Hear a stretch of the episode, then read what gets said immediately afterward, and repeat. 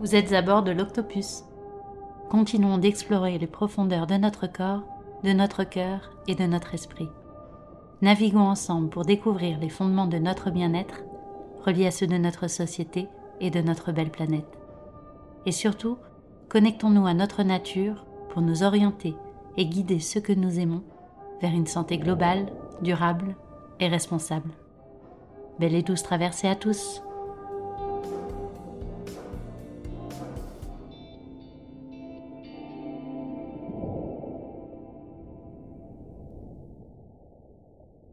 Alors bonjour Aurélie, tu es la toute première interviewée pour le podcast Octopus, donc tu fais d'ailleurs intégralement partie puisque tu y animeras des chroniques tous les mois. Je suis donc d'autant plus ravie de prendre ce temps avec toi euh, aujourd'hui pour te présenter. Est-ce que tu peux nous dire un peu plus euh, qui tu es, ce que tu fais, nous présenter brièvement ton parcours? Euh, ben, merci Marine déjà de, de, m'accueillir. Oui, avec plaisir. Surtout, euh, c'est un vrai plaisir de participer avec toi euh, à, ce projet. Donc, euh, en ce qui me concerne, je suis psychologue. Et en fait, quoi, plus précisément, j'ai un doctorat de psychologie clinique et psychopathologie de l'Université de Paris. En fait, j'ai toujours été intéressée aux soins et plus particulièrement au lien entre le corps et l'esprit. Et entre mes études, ma thèse et mes premières années d'exercice, j'ai passé 12 ans en hématologie greffe à l'hôpital Saint-Louis. Et c'est là-bas que je me suis formée euh, initialement à l'accompagnement de la maladie grave, au deuil et à la famille.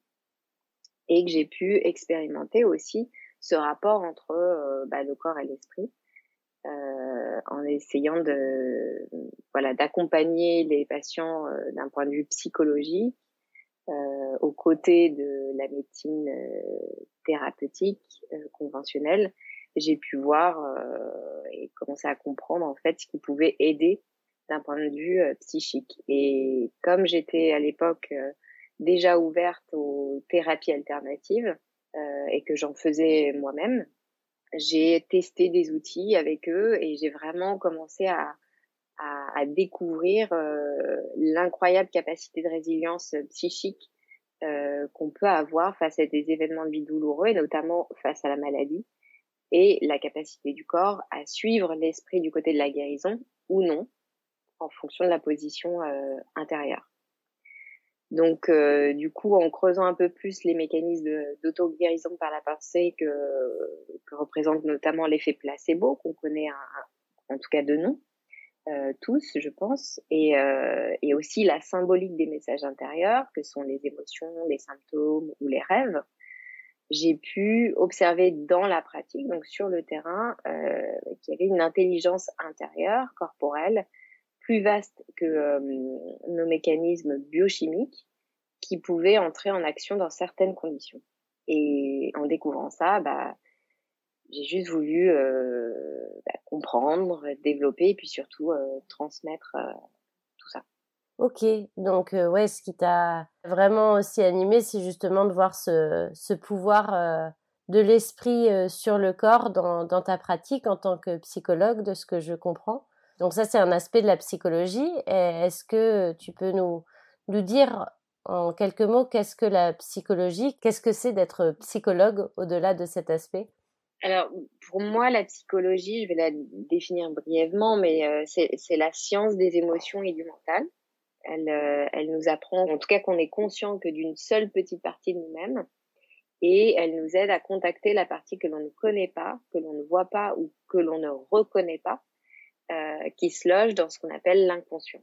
Et en plus de ça, elle nous aide à, à apaiser nos souffrances personnelles et relationnelles. En gros, brièvement, c'est ça la psychologie. Ok. Et qu'est-ce qu'on peut faire comme différence entre un psychologue et un psychiatre, par exemple? Alors, la psychiatrie, c'est une discipline médicale, hein, donc c'est assez différent, mais c'est vrai que les, gens ont tendance à, à les confondre euh, entre psychiatre, psychologue, psychothérapeute, psychanalyste. Ils sont, euh, ils sont perdus et c'est souvent d'ailleurs euh, une question qu'on me pose. Donc la psychiatrie est une discipline médicale. Il faut donc être médecin pour pouvoir euh, se spécialiser en psychiatrie. Donc c'est d'abord un cursus de médecine générale qui se spécialise ensuite en psychiatrie. Du coup, bah, le psychiatre il peut prescrire des médicaments Et euh, il est le plus souvent sollicité pour des troubles graves de la personnalité, tels que la schizophrénie, paranoïa, bipolarité, euh, les troubles obsessionnels compulsifs, les phobies, les mélancolies. Donc des choses assez lourdes euh, qui peuvent, pour certaines, euh, tout le temps et, et pour d'autres, euh, de temps en temps, nécessiter la prescription de médicaments. Et en France, le psychiatre est remboursé par la sécurité sociale, au moins en partie, alors que euh, le psychologue qui n'est pas médecin, lui, euh, ne va pas être remboursé. Et du coup, il ne peut pas, comme il n'est pas médecin, il ne peut pas prescrire non plus de médicaments. En fait, le psychologue, il a, il a au moins un master professionnel de psychologie via un parcours euh, universitaire, mais pas via la fac de médecine. Et donc, il n'est pas remboursé, même si, quand même, il faut savoir que certaines mutuelles dédommagent quelques séances par an et que quand vous voyez un psychologue, il faut aussi se renseigner auprès de sa mutuelle si ça peut euh, euh, donner, euh, quoi, voilà, dédommager un petit peu, c'est déjà ça de prix. Sinon, ce qui relie le psychologue et le psychiatre, c'est le fait qu'ils sont tous les deux des diplômés d'État. Et de ce fait-là, ils sont tous les deux considérés d'emblée comme des psychothérapeutes. Par contre, on peut être psychothérapeute sans être ni psychologue ni psychiatre. Euh, c'est des psychothérapeutes qui sont diplômés d'une école de psychothérapie privée. La Gestalt thérapie, par exemple, en, est une, une école de, de, de Gestalt. Et du coup, euh, une, voilà, un psychothérapeute euh, gestaltiste peut, par exemple, euh, proposer donc une psychothérapie et pour autant, il ne sera pas forcément considéré comme psychologue clinicien, généralement c'est le terme qui va avec euh, le mot psychologue derrière. Donc voilà, une école privée qui ne fait pas partie de l'État. Est-ce que j'ai répondu à ta question?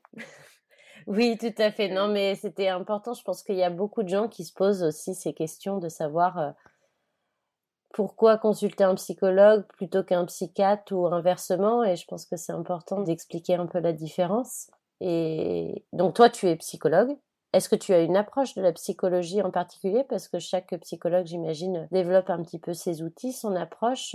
Je sais que tu as une approche euh, assez holistique de la psychologie. Est-ce que tu peux nous expliquer un petit peu ce que c'est, cette approche que tu as? Bah, Moi, je suis diplômée de psychologie clinique, euh, donc vraiment la psychologie classique. Euh, Aujourd'hui, je me revendique psychologue holistique, mais c'est pas un terme académique. Euh, c'est juste une approche personnelle de, l'être humain où holistique vient de whole qui veut dire le tout et, et en gros l'idée c'est de considérer l'être humain entier j'aime bien le dire on le retrouvera dans les chroniques entier on peut entendre aussi entière en trois parties le corps les émotions et le mental où tout ça est pris en compte mais c'est aussi le cas de la psychologie classique par contre, ces trois parties, le corps, les émotions et le mental, sont issues d'une même structure de base, une même structure énergétique, et donc il y a aussi la sphère énergétique qui est prise en compte, et du coup le côté un peu plus spirituel, euh, en plus du côté euh, purement psychologique. C'est un peu ça la différence entre euh, la psychologie euh, qu'on appelle holistique et la psychologie classique.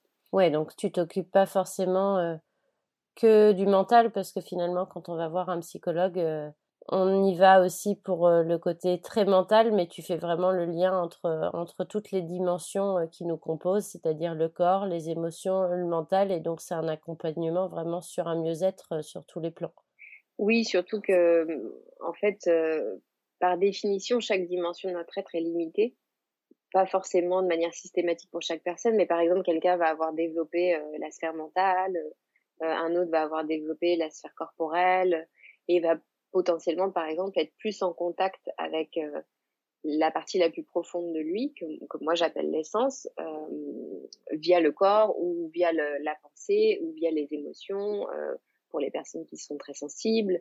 Il y a d'autres personnes qui vont sentir les énergies.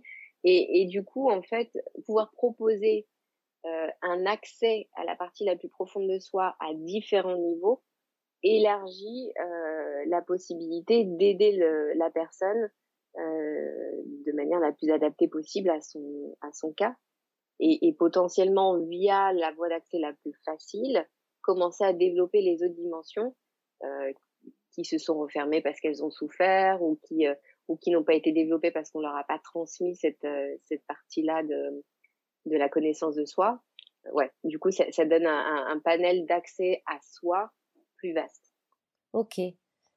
Et là, moi, je me pose une question parce qu'en en fait, finalement, euh, il est souvent difficile de savoir si on a besoin d'un psychologue, euh, si ça peut nous aider. On peut avoir des formes de résistance pour faire euh, la démarche de consulter un psy. Pourquoi finalement consulter un psychologue et pour quel type de problématique? Alors, ouais, bonne question. Alors, on entend souvent dire, moi, je veux, je veux pas aller chez le psychologue, je suis pas fou.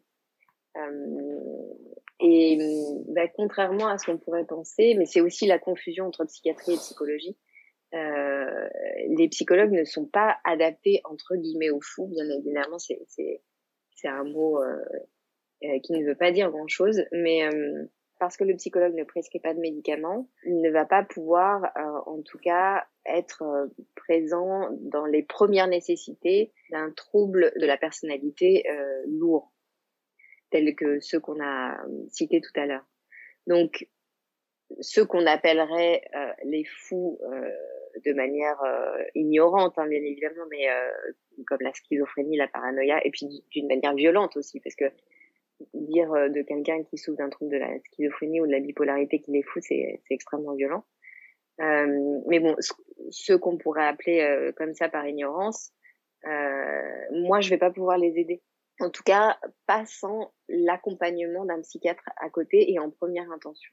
Parce que, en fait, s'ils ne sont pas stabilisés dans leurs symptômes, euh, notamment dans des, des, des, psychoses lourdes, s'il y a des délires, s'il y a une perte de contact avec la réalité, euh, moi, je vais avoir du mal à travailler avec eux. Et pour le coup, j'ai déjà expérimenté euh, ça puisque j'ai eu des occasions où on m'a demandé de l'aide et bien évidemment j'ai voulu euh, faire tout ce que je pouvais pour aider euh, ces personnes et j'ai réalisé que même si j'essayais d'utiliser des techniques d'ancrage pour ramener à la réalité, bah, de manière euh, encore une fois un peu trop ignorante et maladroite, il y a des moments où je voyais que ça accentuait les, symptômes.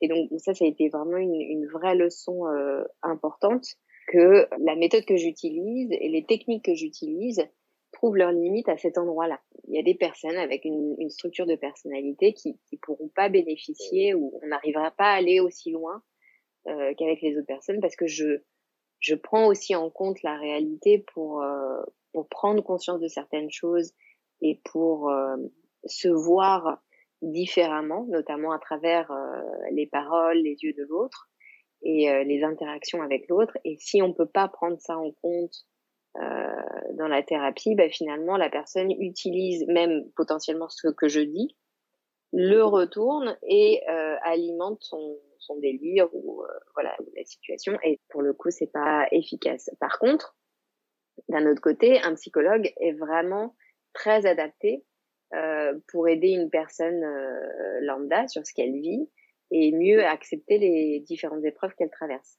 Donc tout ce qui est de l'ordre du deuil, des séparations, des crises relationnelles, des problèmes professionnels, des maladies, des accidents, des événements de vie tout simplement qui peuvent nous arriver et nous perturber. Euh, bah là pour le coup un psychologue est très adapté parce qu'il va pouvoir euh, guider la personne à ces endroits-là. Et, et, donc voilà, les personnes qui se retranchent derrière, euh, je veux pas aller voir un psy parce que je suis pas fou, bah maintenant ils sauront que bah, s'ils sont pas fous justement ils peuvent aller voir un psy. Oui, et puis surtout qu'on a tous tendance à tourner en boucle en fait sur certaines questions, pour euh, certains changements qu'on n'arrive pas à faire, certains choix, euh, certaines situations. On a nos amis qui sont là potentiellement, notre famille euh, qui nous écoute, mais qui n'a pas forcément le temps et l'espace euh, disponible finalement, et qui n'a pas forcément le recul nécessaire et les compétences d'un psychologue. Et... Alors, il y a plusieurs bénéfice en fait euh, du psychologue par rapport aux proches, c'est que bon, euh, de manière similaire, avec un psychologue comme avec vos amis ou votre famille, vous allez pouvoir vous vous confier. Ça, bien sûr, on peut le faire avec des proches. Je m'y inclus aussi. Mais par contre, euh, l'avantage du psy, c'est qu'il va être neutre. Donc, il fait pas partie de l'histoire. Donc, ça veut dire qu'on peut parler de tout ce qui nous touche Alors que par exemple avec un proche, on va on va se confier principalement sur ce qui ne touche pas le proche, ou alors on est dans essayer de régler un conflit ou un mal-être et du coup on, on, on aborde un sujet qui touche le proche, mais du coup le proche est émotionnellement impliqué à ce moment-là. Le psy, lui, comme il va jamais être impliqué, puisqu'il fait pas partie des proches, il va pas être émotionnellement impliqué. Ça veut dire quoi? Ça veut dire que quand il va écouter le patient, il va pas être connecté à son ego, à la partie de lui qui souffre et qui a envie de réagir ou de se défendre. Et ça, c'est vraiment important parce que l'ego, quand on, se connecte à l'ego, quand on écoute quelqu'un, on alimente le problème. Alors que quand on a une écoute euh, déconnecté de l'ego, donc que j'appelle essentiel, en tout cas connecté à, une partie plus intuitive de soi, qui est vraiment là pour recevoir la parole de l'autre de manière euh, inconditionnelle. Là, cette réception est, est riche parce qu'en fait, même dans le silence et dans l'écoute, si la présence est là, euh, ben, la personne va déposer des choses, mais elle va ressentir une différence que quand elle dépose et que ça n'est pas reçu. Et en plus, l'écoute qu'un psychologue va avoir du coup de manière neutre va être beaucoup plus riche parce qu'il va voir à travers ce que dit le patient ce qu'il ne voit pas ou ce qu'il ne comprend pas de lui-même et de sa propre problématique qu'il joue avec les autres.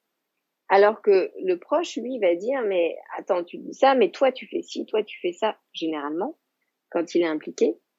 Ou quand il n'est pas impliqué, euh, il va potentiellement aller dans le sens de la personne, lui dire bah oui t'as raison, c'est injuste, c'est dégueulasse, c'est qu'un con, c'est qu'une conne entre guillemets, pardon pour les gros mots, mais et en fait à ce moment-là, si la personne fuit cette situation en ne se remettant pas en question, ça veut dire en ne regardant pas là où elle a quelque chose à retirer de cette situation pour mieux se comprendre et pour mieux se développer elle va passer à côté d'une d'une leçon de vie, d'une d'une opportunité euh, pour grandir.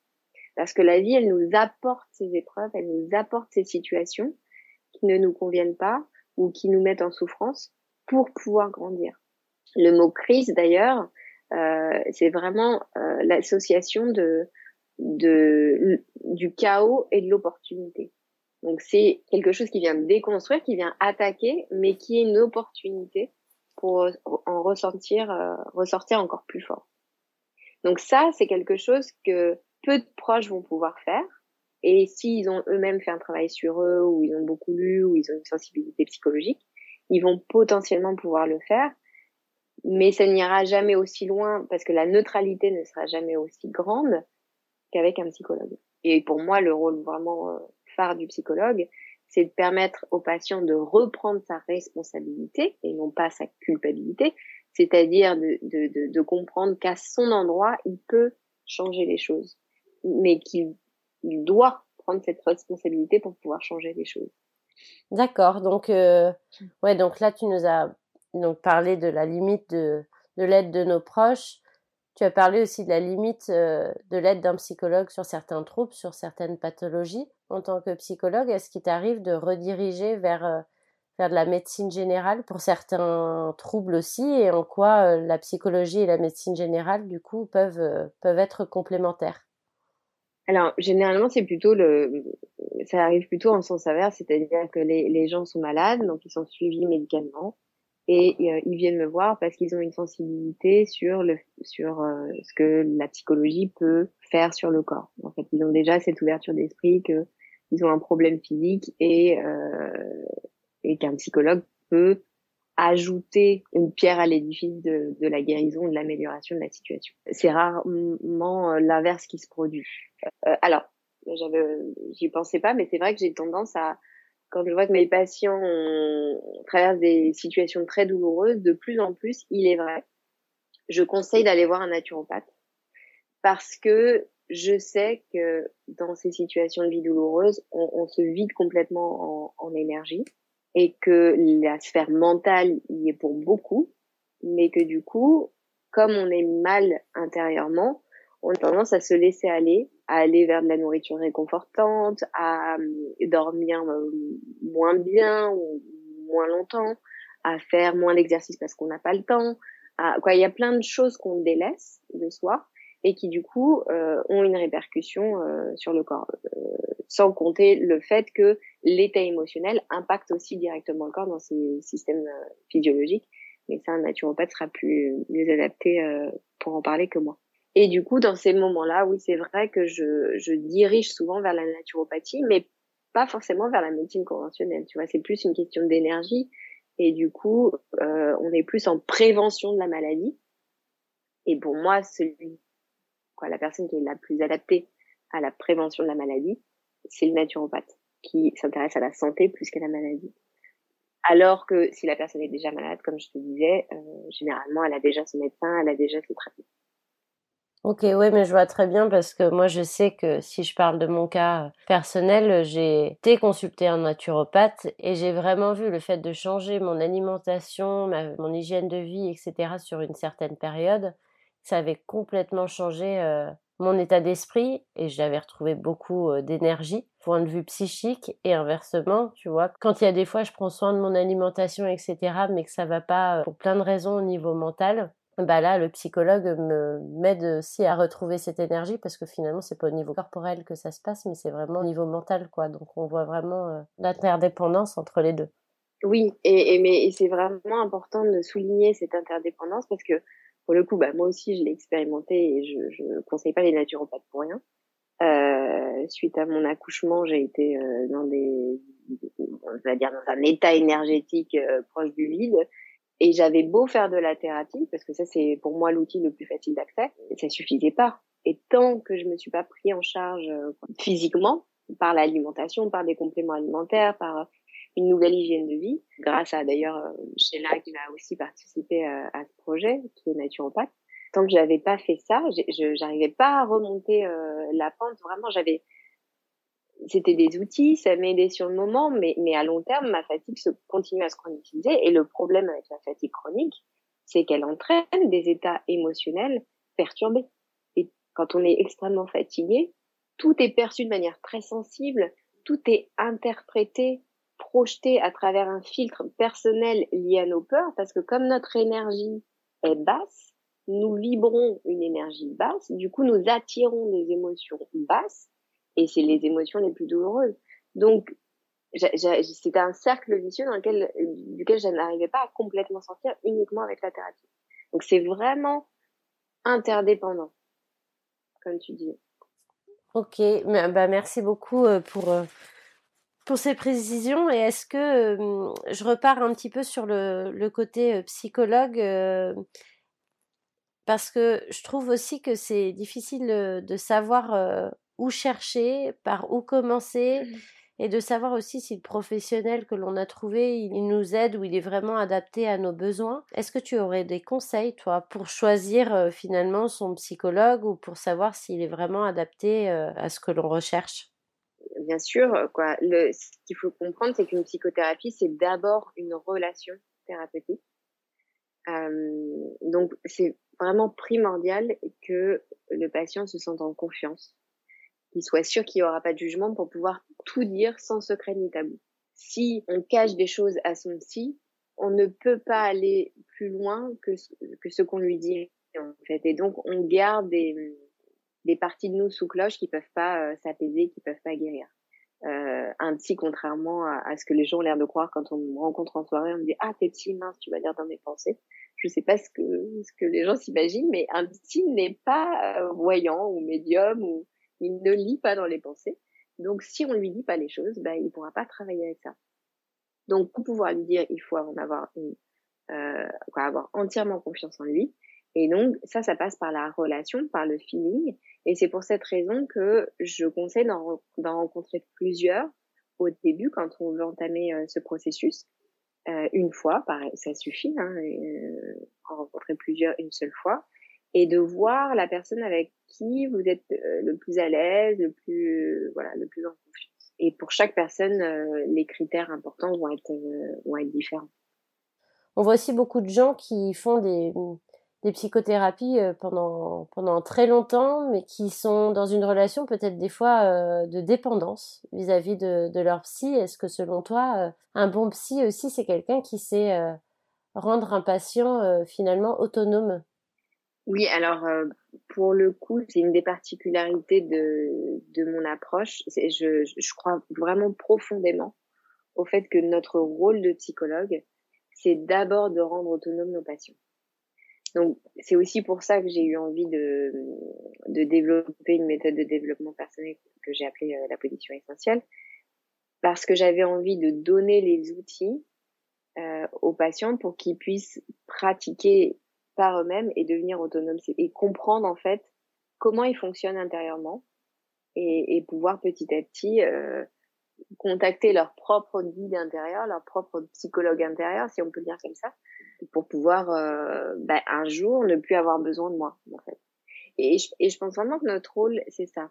Malheureusement, on entend souvent des situations de psychologie, euh, on va dire un peu plus classique, où les personnes euh, expliquent qu'elles ont été très longtemps en thérapie, que non seulement mettre un terme à la thérapie, ça a été compliqué, mais euh, qu'il y avait cette idée que le, le thérapeute parlait pas trop. On est d'accord, tout le monde reconnaîtra. Je suis en train de parler de la psychanalyse, par exemple, qui est une, qui est une technique plus classique et plus silencieuse, qui a complètement ses avantages, mais qui relève pas d'apprendre au patient à se connaître, lui donner des outils, des techniques, des exercices pour que euh, à un moment donné, il chope le, le, le truc, il dise ah mais c'est comme ça que ça fonctionne, ah ben je, je ressens que ça ça m'aide et ça ça m'aide pas et pour pouvoir ensuite le faire de son côté. Du coup, ça, ça peut peut-être créer une dépendance plus importante, ce qui peut peut-être aussi expliquer que les psychanalyses peuvent durer parfois très longtemps. Et, et pour le coup, j'ai été formée à ça, à Paris Descartes, mais j'ai voulu très vite en sortir. Déjà parce que moi, je l'ai expérimenté en tant que patiente, en tant que psy, j'ai moi-même mes accompagnants. Euh, je l'ai expérimenté et j'ai vu qu'il y avait des choses qui me convenaient pas personnellement, mais ça c'est lié à ma sensibilité et mes besoins. Mais euh, ensuite, avec mes patients, et notamment à l'hôpital où on était sur des problématiques très graves, euh, ça suffisait pas d'être silencieux, ça suffisait pas de tenir la main, ça suffisait pas de juste dire oui, c'est dur. À un moment donné, il fallait entrer dans l'action et positionner le patient dans l'action. Et petit à petit, ça m'a, ça m'a permis de, d'intégrer de plus en plus cette croyance ou ce besoin de, de, de rendre autonomes mes patients et de, et de me dire que finalement, l'endroit où je les aide le plus, comme dirait euh, un proverbe, c'est pas de pêcher pour eux, mais de leur, de, de les apprendre à pêcher. Donc un jour, ils n'aient plus besoin de moi pour, pour se nourrir. Oui, puis en plus, on le voit dans notre vie même perso, plus on est autonome, plus on a confiance en nos, nos propres ressources et plus on va vers ce qui nous rend, euh, enfin, ce qui nous apporte le plus de joie finalement. Enfin, la position essentielle, c'est aussi beaucoup ça, parce que j'ai fait cette formation avec toi l'année dernière. Et ce qui m'a apporté euh, plein d'outils, et notamment tu développes beaucoup euh, l'ego et l'essence la différence entre les deux et qui est super intéressante. Euh, et moi, ça m'aide vraiment aujourd'hui de savoir euh, un petit peu où est mon ego et, euh, en quoi il peut me servir, en quoi il ne, me sert pas. Et j'aimerais bien que tu justement nous, expliques un petit peu qu'est-ce que c'est l'ego pour toi et quel est notre rapport à cet ego, quel est son rôle finalement dans notre, dans notre bien-être et dans notre rapport à la santé. Alors, l'ego, on pourrait le définir comme euh, l'accumulation de tous les conditionnements extérieurs. Donc, l'ego, c'est la partie de nous euh, socialement conditionnée. Euh, c'est la partie de nous qui dit la société veut, euh, la société désire ou met en valeur telle et telle chose. Euh, et la société, ça commence par nos parents, hein, et ensuite les amis, et puis voilà la culture dans laquelle on est, religion pas, nationale, etc. Donc c'est vaste et les réseaux sociaux en font partie. Donc voilà, à l'extérieur, on me dit que ça c'est bien et ça c'est mal. Donc je me conditionne à répondre à ces critères ou je me conditionne à être malheureux parce que je n'arrive pas à répondre à ces critères. Donc c'est ça d'abord essentiellement le l'ego. et ensuite la partie, j'ai envie de dire euh, humaine de nous, purement euh, purement humaine, sociale, qui euh, qui est blessé par les différentes épreuves de vie qu'on vit et qui va euh, mettre en place des mécanismes de défense, euh, qui va mettre en place des protections. Euh, alors, il va y avoir des protections qui vont être nécessaires, notamment quand on arrive à mettre des limites dans des situations qui nous manquent de respect ou qui nous malmènent. Donc c'est là où l'ego va être vraiment important et utile quand il va nous protéger d'un danger réel, d'une problématique réelle. Là où il va être, il va complètement nous parasiter, c'est euh, quand il va nous faire projeter des choses, donc nous faire imaginer des dangers qui ne sont pas réels, qui sont imaginaires, qui sont dans notre tête, euh, reliés à nos blessures, à nos mémoires souffrantes, et, euh, et que du coup, il va, euh, malgré nous, créer des conflits dans les relations, créer d'abord des conflits à l'intérieur de nous, euh, et ensuite créer des conflits dans les relations. Donc cette partie-là de, de nous, c'est surtout la partie qui veut être aimée par l'autre, mais qui du coup n'est pas dans l'écoute de soi, qui, qui fait passer les besoins de l'extérieur avant les siens. Et l'essence, à, contrario, ça va être vraiment la partie de nous profonde qui est, qui sait. Bah, si on contacte cette partie-là de nous, euh, bah, si on peut l'écouter, on va vraiment pouvoir aller euh, se diriger vers nos besoins les plus profonds. Et, euh, et c'est ce qui va nous rendre heureux au-delà de ce que la société euh, nous fait miroiter, en fait. Ok.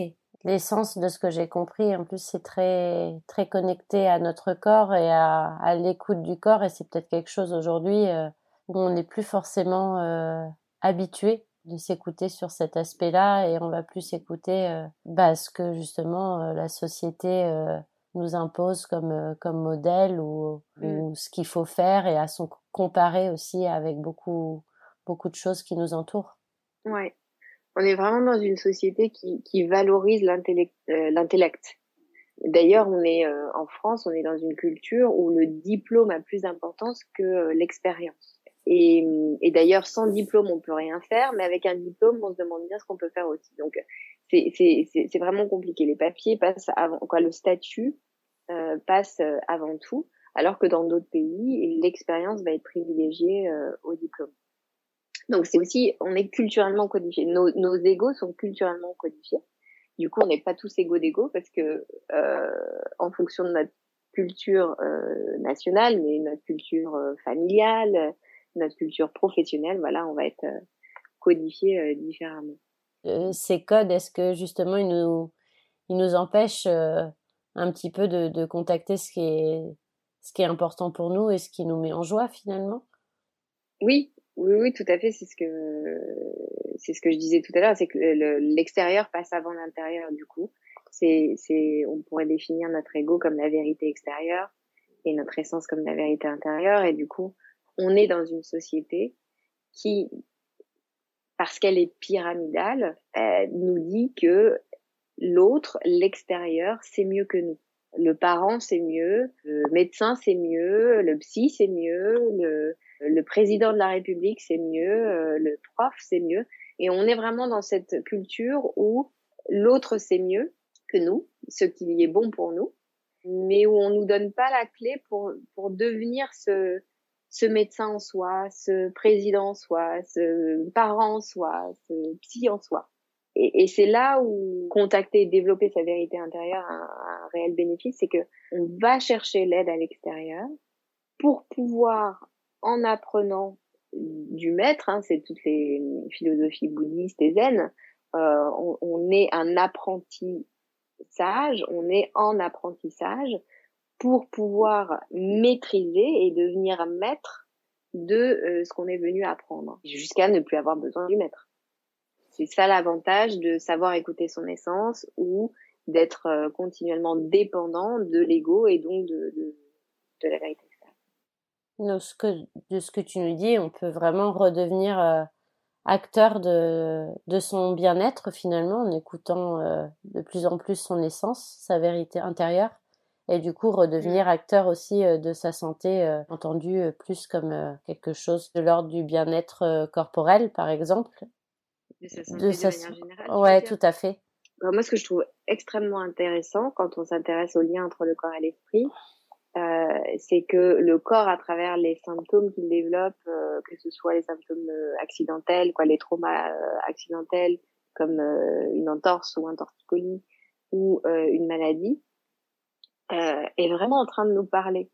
Quand on parle de symbolisme du corps, de symbolisme des messages du corps, beaucoup trop de gens encore considèrent ça comme oh non mais c'est quoi ce truc euh, c'est trop, euh, c'est trop bizarre, c'est trop abstrait, c'est trop euh, ésotérique. C'est souvent le terme qui est utilisé pour rejeter euh, ces connaissances-là. Or, l'expérience montre que quand on écoute le corps, il nous guide, c'est notre plus grand guide. Comme tu disais tout à l'heure, l'essence, cette, cette petite voix intérieure qui sait, elle, se contacte en écoutant le corps. Et là, je reprends le fil donc qu'on avait perdu tout à l'heure. C'est que on est dans une société qui valorise l'intellect, donc on est tous beaucoup dans notre tête. Beaucoup d'entre nous se sont coupés du corps. Et euh, l'avantage avec toutes les nouvelles euh, modes entre guillemets qui euh, ramènent le yoga au devant et les soins énergétiques au devant, c'est que le corps peut à nouveau être entendu, être écouté différemment. Et ce corps-là, il a toute la connaissance de notre être. Cette connaissance, comme elle est cellulaire, elle est énergétique, elle est vibratoire, elle n'est pas limitée à notre cognition. Notre cerveau, lui, quoi, notre connaissance mentale, elle est limitée à tout ce qu'on a expérimenté ou à tout ce qu'on nous a transmis de manière extérieure. C'est-à-dire qu'on a appris par l'autre sans en faire l'expérience. Mais ça peut pas aller au-delà de ça. Alors que dans la connaissance du corps, il y a tout notre patrimoine génétique, avec tout le patrimoine familial, avec tout le patrimoine collectif, avec tout le patrimoine naturel, environnemental qui nous entoure, puisque nos cellules, elles sont continuellement en contact avec l'environnement. La respiration, c'est vraiment la, le, le, le, premier euh, système physiologique qui, qui, qui relie l'intérieur à l'extérieur. Et à travers cet oxygène qui nous vient des arbres, qui nous vient de l'extérieur, qui entre dans nos cellules, on peut nous euh, se, se, se, défaire, rejeter ce qui, euh, ce qui peut nous intoxiquer ou ce qui peut, ce qui n'est plus euh, nécessaire en nous. Et ce système biologique là, il, il est euh, dans le micro comme il est dans le macro, c'est-à-dire que euh, il fonctionne aussi à tous les niveaux, au niveau émotionnel, au niveau mental. Et d'ailleurs, c'est l'épigénétique aujourd'hui qui nous apprend comment l'environnement extérieur d'une cellule l'influence génétiquement. Et quand on entend environnement extérieur, on entend tout ce qui est autour de la cellule, mais qui peut être à l'intérieur du corps. Donc, c'est euh, la qualité euh, des systèmes physiologiques, quoi, de la santé physique, mais c'est aussi la qualité de nos émotions et la qualité de nos pensées, qui agissent tous sur l'environnement, euh, notamment aqueux de la cellule, qui est nécessaire pour qu'elle puisse se transformer et qu'elle puisse évoluer. Donc, et l'eau, euh, en, philosophie euh, traditionnelle et orientale, est reliée à, aux émotions. Et donc, euh, je, je, trouve que c'est pas anodin que les transformations cellulaires euh, se, se, aient besoin de l'eau pour, pour opérer. Et qu'en psychologie, on, on remarque que c'est en se connectant à nos émotions euh, qu'on arrive à créer les plus grandes transformations intérieures. Et c'est d'ailleurs euh, ce que tu, tu proposes pas mal dans ta formation, la position essentielle, cette approche euh, de connexion aux émotions et au corps qu'on ne trouve pas dans une consultation de psychologie classique forcément. C'est ça, c'est que si le psychologue ne propose pas d'hypnose, par exemple, euh, la thérapie classique peut rester sur une thérapie par la parole qui a encore une fois plein d'avantages et qui est extrêmement intéressante, mais qui risque de laisser le patient uniquement euh, à, à, patauger dans la dimension mentale, on va dire. Et, et, alors pour le coup, dans le mental, on peut clairement tourner en rond. Ouais. Mais euh, il y a des techniques psychocorporelles qui existent, telles que l'hypnose, la méditation, la sophrologie, qui sont des techniques euh, où on va remettre, quand on va descendre la conscience de la tête vers le corps. Donc c'est toutes ces techniques euh, que beaucoup de gens connaissent déjà, hein, où on, on, respire tranquillement, on ferme les yeux et on fait, on commence à faire attention à ce qu'on ressent physiquement. On n'est plus porté vers l'environnement extérieur ou vers ce qui se passe dans notre tête, mais on est, on se concentre sur ce qu'on ressent physiquement. Le corps étant euh, le siège des sensations euh, émotionnelles, par exemple, quand euh, vous êtes angoissé, vous pouvez ressentir une boule dans la gorge, un nœud dans le ventre, ou, ou voilà, ou quand vous êtes triste, vous pouvez sentir des tensions euh, euh, dans le visage, au niveau des trapèzes. Enfin, voilà, quand on a des émotions, on est intimement connecté. Quoi, le corps réagit tout de suite. Et de ce fait, quand on peut focaliser son, son attention sur la sensation physique, en fait, grâce à ça, on peut connecter avec l'émotion. Et via des exercices spécifiques, on va pouvoir accueillir l'émotion via la sensation physique au lieu de lutter contre elle. Et l'expérience, euh, toutes les expériences thérapeutiques nous montrent qu'à chaque fois qu'on est en conflit, qu'on est en lutte, on alimente le problème, alors que quand on est dans l'acceptation, on le résout.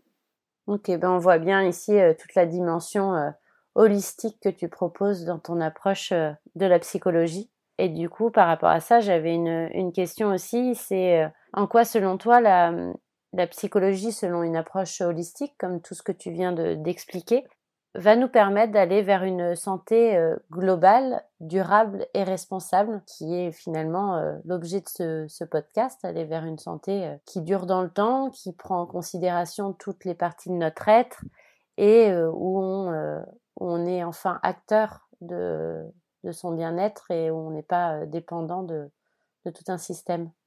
Bah, pour la partie euh, globale, en fait, c'est ce qu'on disait tout à l'heure, comme on s'intéresse, en tout cas en psychologie holistique, à l'individu euh, euh, dans son entièreté, et que du coup, on s'intéresse aux dimensions corporelles, émotionnelles, mentales, mais aussi énergétiques et plus spirituelles, on est vraiment sur une prise en charge globale. D'ailleurs, euh, moi, c'est pas parce que je m'intéresse à toutes ces dimensions que je vais être celle qui va traiter toutes ces dimensions. Il m'arrive très souvent en consultation de conseiller à mes patients d'aller voir tel ou tel spécialiste euh, en médecine, euh, quoi, en, thérapie alternative hein, très souvent, pour aider euh, la dimension énergétique, pour aider la dimension corporelle, pour aider les dimensions qui sont difficiles d'accès. D'ailleurs, en parlant de ça, j'avais, pour rebondir sur les troubles obsessionnels compulsifs, qui était une des limites que je rencontrais avec ma méthode, aujourd'hui, j'ai découvert une technique neurosensorielle qui est issu de la méthode Cartan et qui s'appelle le training neurosensoriel, donc qui est encore un autre type de, de soins de thérapie qui peut euh, apaiser les angoisses qui sont très fortes dans les troubles obsessionnels compulsifs. Et du coup, en apaisant les angoisses, aider la thérapie à aller euh, dans la direction, euh, euh, dans la meilleure direction pour le patient. Donc c'est global parce que le psychologue holistique va écouter toutes les dimensions de l'être, mais en plus parce que du coup on va aussi se référer à des thérapeutes alternatifs qui vont pouvoir accompagner le travail psy. Donc ça, c'est pour la globalité. Et puis pour la durabilité, ben bien évidemment que si on est à l'écoute de toutes les dimensions et qu'on partiel, on, partialise pas le patient, c'est qu'on n'est pas juste en train de regarder un tout petit bout de, de lui, euh, ben il va y avoir moins ce qu'on observe euh, parfois de les déplacements de symptômes. Tu sais, on, on, on s'occupe d'un symptôme, mais on s'occupe plus du symptôme que de la cause du symptôme. Et du coup, on arrive à éradiquer le symptôme, et du coup, il y a un autre symptôme qui apparaît. Ouais, mais c'est d'ailleurs ce qu'on euh, voit euh, pas mal en naturopathie, c'est justement ne pas se limiter aux symptômes, mais aller chercher vraiment la cause de ce qui, ce qui a créé nos troubles. Oui, tout à fait. Et c'est pour ça que pour moi, la naturopathie est vraiment complémentaire avec mon approche. Et, et du coup, bah, quand on, on, prend en charge toutes ces dimensions, euh, ben bien sûr que quand on a on arrive à atteindre un mieux-être, ben il est durable parce que il, il, il euh, prend en compte toutes les dimensions de la personne. Et puis pour la responsabilité, pour le coup, euh, alors s'il y a quelque chose qui est au cœur de, de la méthode que j'utilise, c'est la responsabilité.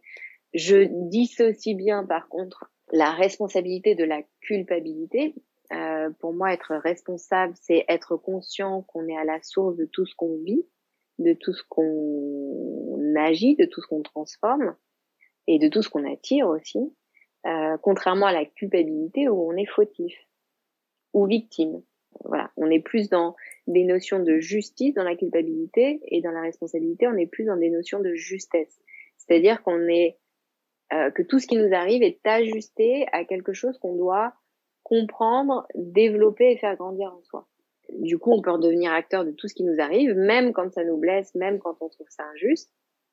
Et si le problème, entre guillemets, parce que c'est pas une question de problème, mais, mais, mais de prise de conscience, euh, ne vient pas que de l'extérieur, mais a aussi euh, euh, une présence à l'intérieur, on peut aussi agir sur ce problème. S'il vient uniquement de l'extérieur, on peut pas y avoir accès. Donc, c'est l'avantage de cette notion de responsabilité dans la santé de manière générale, qu'elle soit psychique ou physique.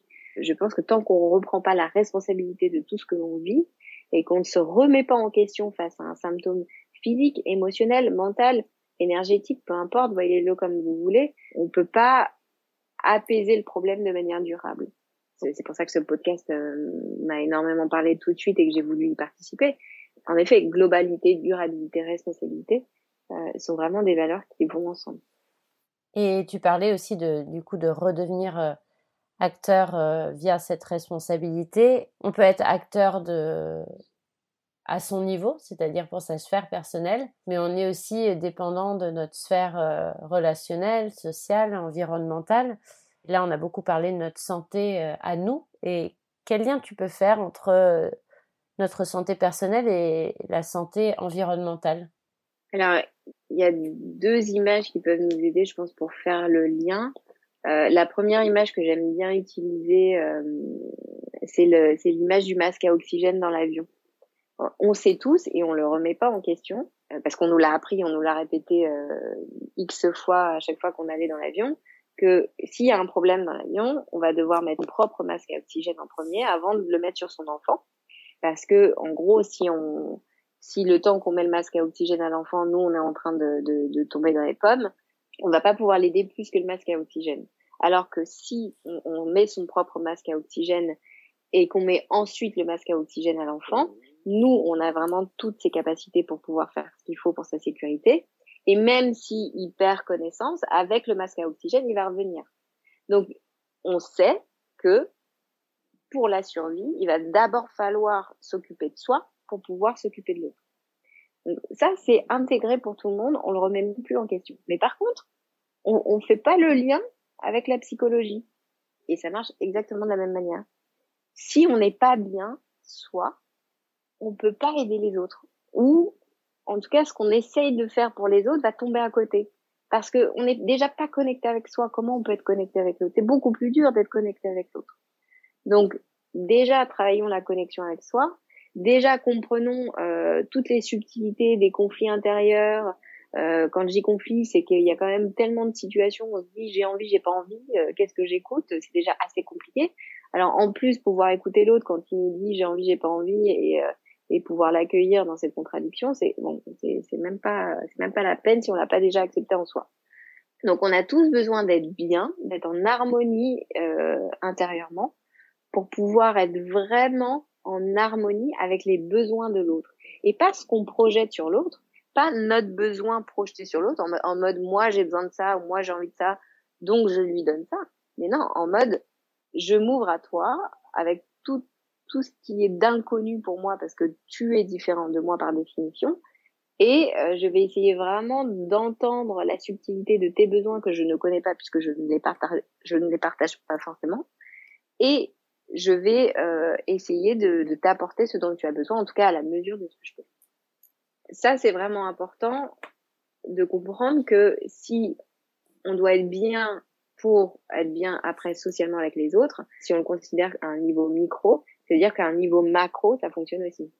Et là, tu as parlé de, de, la sphère relationnelle et du coup, euh, j'allais te, te, poser la question de, de, la sphère environnementale et de la planète finalement. Quel lien tu fais entre santé personnelle et santé planétaire? Bah alors la santé planétaire, je pense qu'on a tous compris qu'on ne pourrait pas la faire bouger euh, si on s'associait pas collectivement. On a tous euh, essayé à notre niveau de trier nos déchets, de de manger plus bio, de voilà. Mais en fait, il y a un moment donné où ça doit être au niveau global que ça bouge. Ce qui ne veut pas dire qu'on doit arrêter nos, nos mouvements individuels. Mais pour que le collectif fonctionne bien, il faut bien d'abord que les relations soient harmonieuses. Donc, si l'individu est en harmonie, qu'il peut créer des relations harmonieuses, que ces relations harmonieuses peuvent s'associer en collectif harmonieux. Tout ce qui va tous les fruits qui vont sortir de ce collectif harmonieux va être en harmonie.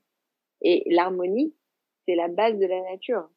Tout est harmonieux dans la nature. Donc forcément, ça ira vers des actes, vers des comportements en harmonie avec les besoins de la nature. Et en, en physique quantique, euh, l'autre euh, image qui, qui est aidante aussi pour comprendre ça, c'est qu'en physique quantique, on dit que quand elle s'intéresse aux ondes et, euh, et aux lois de l'univers, notamment à tout ce qui euh, est loi de l'attraction. Et la physique quantique nous enseigne qu'on attire ce qu'on émane. Donc, si en soi on est complètement en conflit, comment on va forcément émaner des relations conflictuelles, des situations conflictuelles. Et quand j'entends conflictuel, c'est pas forcément euh, s'engueuler, c'est potentiellement le chaos et potentiellement la guerre à un niveau euh, plus vaste et plus général. Donc, si on veut la paix dans le monde, là, ça peut, ça peut sonner un peu plus hippie, mais pourquoi pas? Si on veut la paix dans le monde, il y a un moment donné où il va falloir savoir d'abord commencer par faire la paix en soi. Parce que si on vibre, si on attire ce qu'on émane, il faut d'abord vibrer la paix pour pouvoir attirer la paix. Si on vibre que du conflit, on n'arrivera jamais à obtenir autre chose que du conflit à l'extérieur. Et donc tout ce qu'on verra à la télé, euh, tout ce qu'on entendra à la radio, tout ce que les autres nous, nous, nous amèneront par leur discours seront teintés de conflit. Mais c'est aussi, et c'est ce que la physique quantique nous apprend, à l'image de ce qu'on a à entendre, de ce qui se passe à l'intérieur de nous. Donc on a tous une responsabilité, je pense, à développer la paix en nous pour pouvoir, à un moment donné, que la bascule, c'est un peu comme cette épidémie de Covid. Il faut 60% de la population atteinte pour que euh, le collectif soit immunisé. Mais j'ai envie de dire que le jour où on aura atteint un, un endroit de bascule en termes de paix intérieure, ça pourra potentiellement faire basculer les choses pour le collectif vers la paix. Mais bon, ça, euh, ça a l'air un peu hippie et utopique aujourd'hui, ce que je peux complètement comprendre parce qu'on est très très loin de tout ça. Mais si on peut commencer déjà à se poser la question et réfléchir et à se dire ok, je vais essayer de m'apaiser, je pense que on, va quand même dans la bonne direction. Ouais, et puis en plus de ça, c'est de dire que justement cette envie et ce besoin de s'occuper de soi, euh, c'est pas égoïste, et aussi euh, s'occuper euh, des autres et de la planète finalement quand quand c'est bien fait. Eh bien, merci beaucoup Aurélie. Franchement, c'était trop intéressant. Je j'aimerais bien que tu nous dises un petit mot de fin, peut-être une citation que tu aimes bien ou ou quelque chose euh, pour conclure cette interview bah Alors, il y a une citation que j'aime, que j'affectionne euh, particulièrement, peut-être aussi parce que au, début de ma vie, j'étais euh, toujours en retard, mais c'est prendre son temps est le chemin le plus rapide. Et en fait, à travers cette citation, il y a vraiment toute la présence, toute la connexion à l'instant présent, à la conscience de soi, qui est ok, je suis en train de faire une tâche, euh, je, m'y mets à 100%. Et voilà, j'arrête le reste dans ma tête, je, je me concentre, donc j'arrête le mental, je suis euh, efficace dans ce que je fais. Et du coup, ce que je vais faire va, va être fait une bonne fois pour toutes, bien. Et je n'aurai plus besoin d'y revenir. Et ça permet du coup de gagner du temps parce qu'on n'a pas besoin de faire des allers-retours pour corriger. Et c'est un grand-père, euh, le grand-père de mon, de mon conjoint qui disait ça tout le temps, il paraît. Il disait ça à sa femme, habille-moi lentement, je suis pressé. Et c'est exactement la même conception. Oh, c'est trop beau.